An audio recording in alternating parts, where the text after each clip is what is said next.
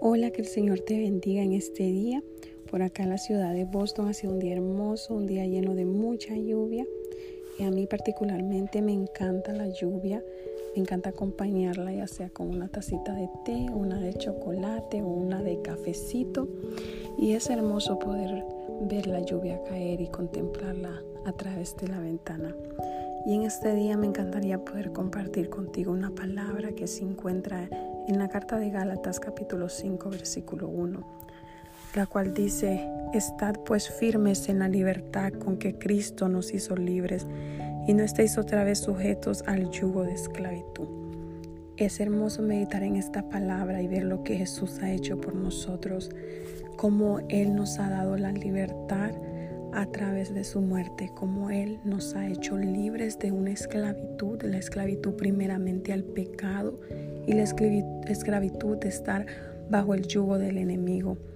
Dios nos ha hecho libres, pero no libres para hacer lo que nosotros queramos, no libres para gobernarnos a nosotros mismos, sino libres para que le podamos adorar todo corazón, libres para que podamos rendir nuestra vida a Él, para que podamos servirle con amor, con gozo, dando todo de, de nosotros para Él.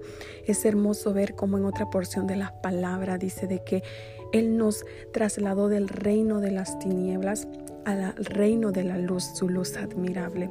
Lo que el Señor Jesús ha hecho en nuestras vidas y sigue haciendo es hermoso, pues ya no nos regimos bajo nuestra propia mente, bajo nuestros propios argumentos, tampoco nos regimos bajo el pecado, el gobierno del pecado, el hacer todo el tiempo lo malo, sino que estamos regidos bajo el gobierno de Cristo, el cual nos ha hecho libres de estar esclavos al pecado, libres de que el enemigo haga de nosotros como Él quiera.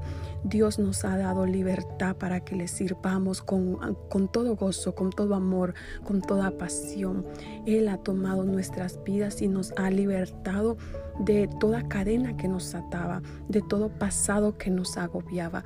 Él nos hizo libre de todo pasado que un día nos, nos afectaba, nos dolía, ese pasado que muchas veces nos avergüenza, que no queremos recordar. Pero Él nos ha hecho libre a través del poder de, de la sangre de Cristo y a través del poder de su palabra. Hoy somos libres, libres para poder bendecir su nombre, libres para poder contemplar su grandeza, su poder, su soberanía.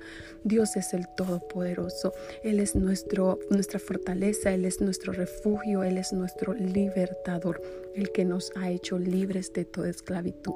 Que el Señor siga continuando bendiciendo que el Señor siga derramando sobre ti su gracia y su misericordia. Hasta pronto.